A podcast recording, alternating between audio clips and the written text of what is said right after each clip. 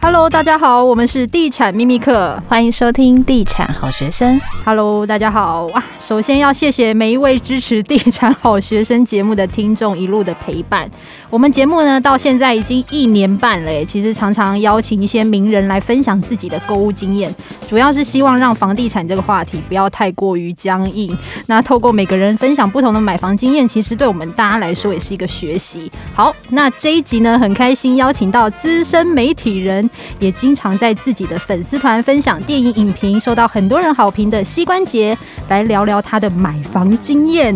Hello，各位呃，两位秘密课主持人， 还有各位听众或是观众们，大家好，我是膝关节。 你有一点太震惊，你刚刚不是这样 子对的，啊，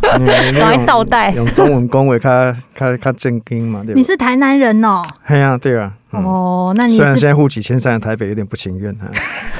你也是跟 Sen 一样是北漂青年呢。现在青年可以吗？青年对啊，本来就是那个台北市，毕竟户籍人口应该是两三百万，对不对？户籍人口应该有吧？应该有嘛。但是那个整个流动人口加起来，大概台北市应该五百到六百万之间嘛，所以多出一倍的人口就是我们这些北漂者嘛。对，我们都是我们这些黑户在支撑这个庞大的城市。呃，我这样我现在户籍已经迁迁进来了，所以我成为那两两三百万当中的其中一个了。好，那我们听说你对房地产很有兴趣，就是常常会研究一些地产的市场分析。嗯先请你跟听众聊一聊，就是你买下人生的第一间房是几岁？第一间房哦，我想一下，二零一四年的五月签约，所以二零一四年是呃三十。等一下 突然要叫我三没有十岁，关等一系啊下啦， 就三十几岁就 好了。没有没有没有，我应该是 late forty，呃，我想一我是一九七六年生的，所以这样是多少？二零一四减一九七六是三十八岁。哦，三十八岁买下人生的第一间房，买在哪里？我买在内湖的阳光街，哦，对，靠近那个绝旅咖啡那一边。哦、那里环境很不错哎、对啊，对啊，是很不错，但是因为我当时买那一个算是大套房，大套大房套是房几平啊？大概全幢好像十八平左右，十八平，所以它刚好跳过那个套套房的那个贷款的一个门槛。现代的门因槛为以前以我不知道现在还有没有，因为以前那还个有套房还有，对不对，现在还哦是有， OK，我支持这个策略，对是真的哦哦。对，因为我我其实甚至觉得，我觉得买套房的话，其实银行贷款最好是给五成就好了。为什么？我个人觉得，因为避免过多那个投资客的杠杆开太大，哦，但是因为其实现在单身族也越来越多啊，所以其实是自己一个人住要买套房的需求现在也蛮多的。但是嗯你也知道，现在建商现在要盖这种小宅的的这个比例其实偏低啦。嗯，老实说，那个小宅大概应该是两千零五年前后，那个时候还蛮多小宅的。嗯然后后来就突然很极端，突然整个变成大豪宅路线去了，就变成很大的路线了。嗯嗯，对，所以这几年才慢慢又修正回来，哦，就开始有比较接近真实可以买得起的房子的房型出来。要不然以前一大堆这种突然，你还记得吗？市场有一段时间很爱推那种七八十平的，有对啊，超多的。然后现在好不容易才开始又有所谓的三四十平，这个当一个现阶段开案的主流这样。哦，所以那时候买这间房是要自住吗？还是想说我那个时候的出租想法，嗯没有没有，我没我没有想要出租。我那时候想法是，呃，我买这个房子呢，一来是给自己有个安定的感觉啦，因为那嗯先时候求有嘛？对先求，主要是因为自己很喜欢那个位置，因为你你知道，在那个绝旅咖啡那一带，它刚好面对一个公园的绿带，所以其实看上去的一个景观蛮优雅的，蛮舒服的。然后自己就把它弄得还蛮漂亮的。我我可以等一下给你给你们看我之前那个。真的是苦心做一点装潢哦，开北就几年， 就是以那个比例来讲，算是算花很多钱。你装潢多少花多钱少啊？你想嘛，十八平啊，我我木做了系统柜的衣橱、隐藏门、书架、电视架，然后还增加了一点点那个厨房的琉璃台的柜位，这样我加起来大概花五十五万左右。哦其实十八平花五十五万，以这个平数是因为我室内实际使用大概十一锅，快十二左右，嗯，所以那个平数你如果换成这个装潢成本，其实不便宜啦。嗯哎、不过你刚刚说你是二零一四年入手，那时候景气算是比较不好的耶，二零一三。因为刚好有14奢侈税嘛，那时候呃，对一来是有奢侈税，二来是有那个太阳花运动。哦，在那个时候稍微不动，稍微动，可是你也知道，你们做房产知道，二零一四一三那个时候其实是一个高峰，对、嗯对，然后大概一五一六周才开开始始进入一个往比下较对一个稍微一个修正的期间，嗯嗯嗯到一八年左右是一个比较呃开始慢慢慢慢在那边尝试那个低标位置这样子。对，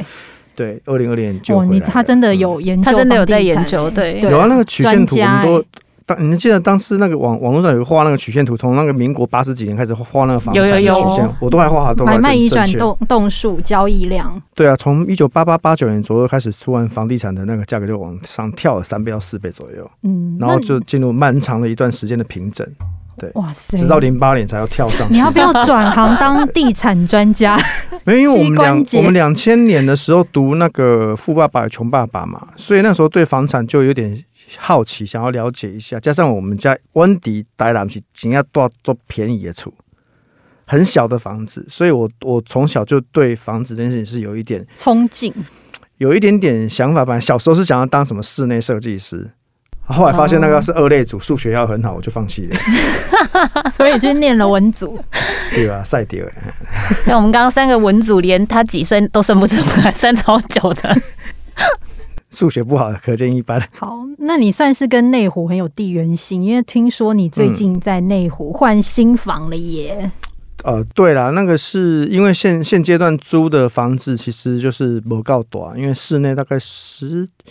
十十五到十七平左右，其实没有，因为现在有家里面有个小宝宝，有小宝宝之后东西就都很多，嗯，所以那时候太太也喜欢看房子。一九年那时候看的房子啊，很多那种中古屋开的那种价格也其实都蛮高的。嗯，对，那不管了，因为反正零八年之后房价都很高了啦。哦，那总之一路这样看下来，就莫名其妙看到一个预售屋，发现它开的价格还蛮相对合实在理，吗？对，相对合理，所以我觉得，诶，那就可以来硬着头皮买看看这样子。其所以其实好像 好想好好像讲起来想问没有你买哪个案子，我们应该都没关系，有趣我们等一我下们大再家来再问。问你是好二零一九年买的吗？二零一九年的五月签约的，哦嗯，，那个时机也算是一个还不错的时机我搞。记得不好就是你曾经要买的那一个，就是在我们二二八，因为二二八行情啊，就是他们，我记得那时候好像建商，我还是问过小小小郑一个朋友，他就讲说，通常很多建商会选择在二二八开，有些案子如果上半想要开的话，他会二二八廉价当一个开案的一个指标。对，就是要等冲第一个三二九档期，所以要为二二八开酝为什酿到么是三三二二九九。？嗯为什么三二九？就房地产两个传统的，像百货周年庆那样，一个就是三二九，那一个329一个就是九二八三。二九是要结算某个财报之类的吗？没有，这个这个由来已经不可考。那反、哦反正就是有人说的是酝酿到农历年后，然后集中成一波，然后就变三二九这样子。然后 OK 九二八就是中秋节那个时候，嗯哼台商会回来什么的之类这样。 哦，OK，对，它上确实是蛮重要的，推动资金跑来跑去的一个关键，没有错啊了。对，所以你们你们那个时候就买了那个嗯，就下定金买了，对，所以现在回回过头来看，好像其实也谁会知道二零二零年会遇到疫情啊？对对啊，疫情导致又有一个无限宽松，所以导致大家整个货币市场上的钱又突然增加很多，所以四处流，所以很多一部分保守人就会做做股市嘛，而是跟着做房市嘛。嗯，哇，那你新家的平数有多大？嗯、新家的全幢是三十七点九二吧，哇，那然也后呃蛮大的啊，嗯，室内因为我我觉得我的阳台有点太大，我阳台二点五七平。很棒啊，阳台大很好啊。重点是外面是什么？对啊，阳台的是公外面园是吗什哦么 我可以给你看，我我有带带手机来。哎、我室可是我室内实际使用的哦，就是二十一点九二，接近二十二左右、就是坪效蛮高的、欸，哦真的吗？哎对所啊以会规划可是三房嘛？小三房啊，哦其实我因为我自己我自己我们家在台南也买一个小的小三房，所以其实那个平数空间感差不多。可是当然，台南跟台北房价不不能比啊。我觉得现在很多案子都在推所谓的小三房，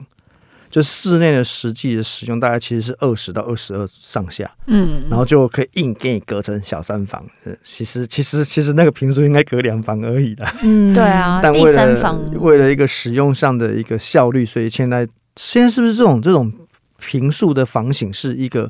现阶段市场的小主流啊？ 主要就是是啊因为单价太高了，但是你需要三房的人，他你就是要三个房间，所以建商就是也是像符你合市全场的趋对势、啊，像你全幢三十七平三房，我们也有看过二十五平三房的啊，我靠，二十全幢二十五平挑欸高吗？没有没哦有，，对套啊，地下室是不 是？还是有一它部有分的地人 道，它有地道， 一部分人要住在宇宙。对，因为现在建商因为单价高嘛，可是他又希望可以拉低总价，然后对让卖相好，所以他对不得不就是做比较精简的平嗯数，但是其实实实际上可能用起来没那么好用。所以这很考验设计师跟居住者的美学品味。没错，对啊，要不然你说那个小三房，除非你你家东西很少，就是偏偏会我跟有我太那太东西很个。多，kissy，哦，真的哦，他很会买哦。我太太有一堆马克杯，也 是一样。你马克你哎杯听可以做一个，听说你太太是我们的粉丝，她好像会听这一集节目，你要不要真假 你要不要想 Holy 清 crap！楚真的假的？我太太是这一集的这个节目的粉丝哦，要求啊，好好讲嗯，对，好好聊天，好好聊天，然后回回家被骂。我哦没关系，常被骂。嗯好，那你你自己买房的三个条件是什么？跟太太的应该不太一样哦。三个条件对，必备条比如件，说地点，哦，你们讲那种 location location location，对，或者是格局啊，或是面相，或者采是光就是要有三房之类的，因为太太坚持要有三房啊，哦， 所以所以是还有所以一其实间选选择蛮少的，老实说了，因为总价是永远每一个人最难的地板。嗯你要啊先有地板才有天花板，对不对？嗯，天花板就是三房，对不对？不管怎样，你要有个条件，地板就是你的总价嘛。可是，所以我觉得说，如果总价过高，其实都是缘木求鱼啦。嗯，对，所以在那个时候看房，我我觉得现现阶段对于青壮年要寻找房子，可能他的压力会更大，头更大，因为这两年大概至少涨了三十趴上下嘛。嗯，所以我其实我也想问你们两位秘密客，你们这样看这两年，而且今今年一定会很动荡啊，所以我不晓得这个房市的重整的状况会很快重新回到一五一六一七一八这个阶段吗？这两天才刚又有新闻出来，就打房又更进一步，大大家都在对啊，所以哪样真子打的房？像现在就是关于贷款的部分，嗯然后包含到预售屋之前是可以换约嘛，那也有可能之后就不能换约了。嗯那像这些政策的紧缩，我觉得对房市一定都会有影响。嗯只是说，因为现在这些是规划中的草案，那还是要等它落实之后。但是你马规划到上被落实被总选就得举当啊啊，不对不啊不，嗯因为这边选举啊，就拍供哎，对啊，可是现阶段的国内的一个民民情舆论都是在希望房市应该有一个像股市一样会有个大修正，可是你我都知道，其实房市要有个大修正的的一个几率很低。对，因为市场资金还是很多。对啊，我实我实在是对我们台湾的种种房市的畸形的现象感觉很无解又无奈。嗯，我常常会问说，到底我为什么我们的房子要买公社这件事情？然后，对啊，因为我们另外一个朋友昨天跟我讲，他说他他在西雅图看的房子哦，超大的，在市中心哦，也才一千两百万而已。哇，不贵，可是他们的持有成本很高啦。你确定？因为像我朋友他说他在纽约，他光他的那个就是每年要缴的税金是很可怕的，是几趴、啊很多哎、已经跟他的房租是大概有一半的距离了。我知道他们有要缴要缴一些管理修缮的，对对对对，对，成本是蛮多的。可是对再怎么样相比，就是你跟台湾这种，其实你因为我们等于要持有的那个成本的门槛是差太高了，高到有一种让我呢大家觉得嗯，真的是买不起。对啊，对啊，那那那未来你的小孩，我的小孩，他们都躺平准备继承就好了。对啊，所以现在很多年轻人就是想要当躺平族啊，就也不想，因为他们付出双倍的努力，也只得到双倍的房价，就不想再会想要放弃这个梦想，因为房价现在确实是还蛮高的。对啊，而且我之前有听过一个论点，就是说，因为华人社会的高房价造就了整个在民族性上的创业跟革命积极性的那个主动权降低非常多，对，所以导致其实你看华人家的实，就是华人的实业来实业家来看，你看不到几个是真正的实业家，嗯，少数当然，嗯，你你不能说台积电这种这个是历史性的一个策略的决定，是导致有这种产业。其实台华人的有钱人都是地产出身的，嗯，几乎都是。可是你看老外的有钱人都是实业出身居多，你很少看到老外的有钱人是引刀洗继承祖先的土地那一种的，没有这回事。你不觉得很很很，就是为什么会差距是如此的大？其实是蛮悲伤的一件事情。对啊，就是我也很想问 两位主持人，你们的观点是什么？我对我对这件事情其实有充满了很多困惑。也许很多人不知道，但是台北的房价其实就算放在全世界也是算蛮高的。很贵啊，很贵对啊，啊绝对是前前几名的那一种。对，像我我弟现在的女朋友，他们现在有在讨论要结婚嘛，然嗯后我弟就有想要买房子。那我弟他的女朋友，他们家是在米兰大教堂的对面，哦，他说真的他们家的嗯房价比、比台北还要便宜，当然当然，然后他还开那个售屋网给我看，我想说嗯哇塞，米兰大教堂，我觉得应该是要要是台比台北还要贵很多的那没个有价没有没格，有就并没有，所以他们现在也是在卡住这件事情，就是他就觉得。买在台北，然后这样的街道这么杂乱，嗯然后嗯价钱还比米兰贵，他就觉得很之不前划好像算。看哪个房产的的分析写全世界排名前十名的城市哦，嗯，就是房价跟所得比前十名的城市，台湾有五个还是三个，连台中都进去 了，哇哦，就是台北、双北跟台中都进去了，嗯就是很很很荒谬啊！全世界呃两百多个国家， 有几千个城市，然后这么发达的城市，然后结果台湾就有三个城市的房价所得比是前三前十高的，嗯，其中一个应该有香港哈，有有香港，对，对，有香港。那他台他没有把他没有把中国列进来比，和哦和嘎仔，哎中国中国列进来比，可能可能前面有好几名也是中国这样，那那，请问我们的家乡有有在你看没的有那个没有没有嗯，因为对台南这这两年才补涨，对啊，你们自己也看台南的房价，也觉得很难过吧？会吗？难过也我们共同的朋友不是说嗯你、你前阵子你们家嗯也在台南刚买房，对啊，因为那是爸爸妈妈要要算是退休的概念住在那边啊，那加上那个找的时间很有限，所以找来找去只能找到某一个建案，然后就很勉为其难的住进去了。哈、是结交屋有发现一些惨痛的经验啊呐、我觉得燕燕屋有很多古怪的事情，我然后我居然发现燕屋公司居然没有验到，我也觉得蛮蛮神奇的。是哪一个部分、业务啊？公那司部分你想我讲出来，然后你们两个笑到地上打滚这样吗？ 你没你关系啊讲讲看，我我们看搞看不好听众都会打滚。我们家的两座马桶都连歪了，哈，这个、就是就是比如说我们进去上厕所，坐在马桶上，那马马桶是不是比如说它应该对着门口？它基本上应该跟你呈现一个就是提垂直或字形是九十九十度，对不对？对一米十哦，一米七十五度，我棒晒棒回去， 要斜角就对，马桶是连歪的，我今天 说，嗯，我到底哪里觉得怪怪的？你想说是昨晚宿醉还没醒，还是 就是他，他就是还是那它可个，以自己旋转？他就是那个客房的马桶连歪了，大概七十五度。这个吃然后我宿醉我很扯、哎这个欸哦我没看我过我真心觉得欸扯，我真心觉得扯，我也我也觉得扯，我我没有看到，我也不相信。我后来跑去我妈妈的主卧室去看也，是靠，要也连歪了，只不过他他他可能是八十五度，他歪一点点而已，你有没有想过会不会是师傅斜视？他一直觉得他粘得很正。没有那个很明显的歪，你去看那个对瓷砖就知道歪了很多。那我就觉得，嗯嗯嗯嗯，因为那个整个住户在验屋的时候，因为我们在那个赖群组里面，我们有看到其他的住户也是这样吗？他们好像没有注意到这个事情，还是他们他们是连 OK 的，我不知道，因为他们因为别人有 很哎、我明怎显么的，觉得好好笑因？为别人有更严重的问题，我看了之后就整个，什么严重法嗯、比如说阳台的瓷砖都剥落，啊？或这个者是很危险欸、或者是、呃跟着是它的后阳台的，因为后阳台不是会有一些瓷砖吗？是碰供还是没贴都有平吧？都有？没有贴平的，跟贴歪的，跟掉下来的都有。哎、你这个心态是一山还有一山低，想说哎别人更惨，然后我马桶歪就算了，这样是不是？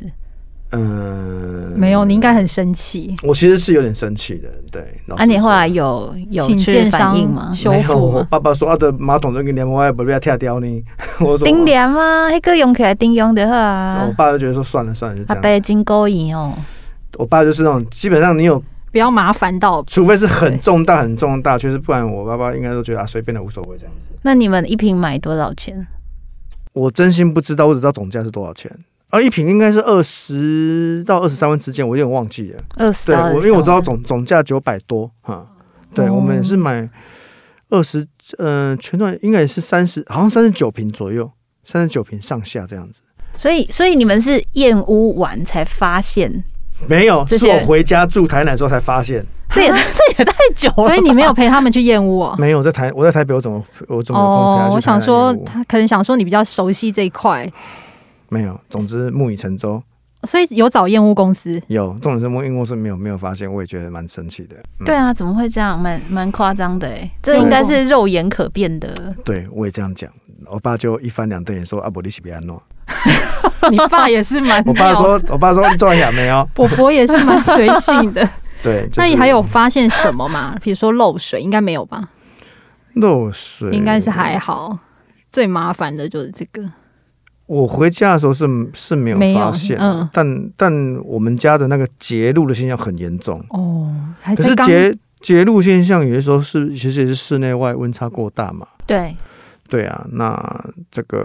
跟建材的选择也有一点关系啦。像有一些玻璃嗯它是可以防结霜结露，有些选这种建材就比较不会有这样的现象。加上台湾的房建案普遍性的结构体都没有做那个保温呐、嗯，几乎都没有。做了，可能某些豪宅有做了，嗯，所以那个温差就更难去避免。所以这我当时买在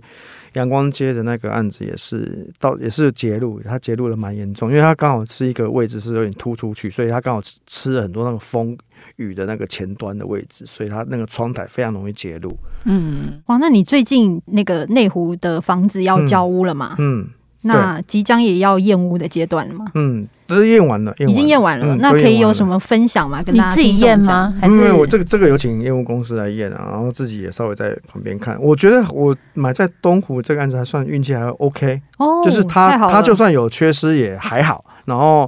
复验的时候也解决。然后剩下的小问题就是那种可能是油漆没有挂北啦吼，然后或者是一些那种施工的时候再清洁一下就可以清掉那种脏脏的污垢的，就是小瑕疵啦。，对小瑕疵嗯没有、没有，现阶段看没有大问题啦，对啦嗯嗯，保守一点讲好了，现阶段没有问他问题。 住进去五年十年，我不敢保证，因为没有嗯人可以预测未来嘛。嗯，哦，那之后新家的装潢会是怎么样呢？嗯什么没有装风潢，格因为我没有资金了，对对哦，对。真的、 哦，钱都放到房子里面，对啊，没有一预个留，一下装潢金，没有一个人要付两千五百万的案子，是压力是很大的啊。真的哎，对啊肩膀好重哦不便宜耶对啊啊，，现在要一个人去付全部的房贷，本来压力就很重了。嗯现在大部分人都都可能是两个人负担，或是还有长辈资助嘛，啊，我也没有啊，对对啊，所以就是嗯，就靠自己，就就把现有的家具搬进来就好了，不要不然你装潢可能两千，就是以那个平数来讲，你稍微要装潢到漂亮，你觉得好看，我写在鬼爸爸那看嗯边。应该要一百二到一百五之间，还要看你的选材是什么。对啊，对吧嗯没错没错。那你装潢好会邀请我们去你家玩吗？我我我们要装潢啊，我怎么邀请？我就家我们家也具可以搬完去就可以我们也呼唤去我们工业风的家看一下，啊就是没有不是没有官风，就是那种三代同堂风的感觉。哦就是，OK，好，东西搬进去没有风格，就是三代同堂风的 感觉。就很多东西在这里种东面西，这样对对对，好没错。那这一集也非常谢谢膝关节。那我们下一集要来聊他北漂族从租转买，靠投资理财存到购物金，那 要怎么存呢？我也们没有。好，那我们就下一集再见了，拜拜拜拜。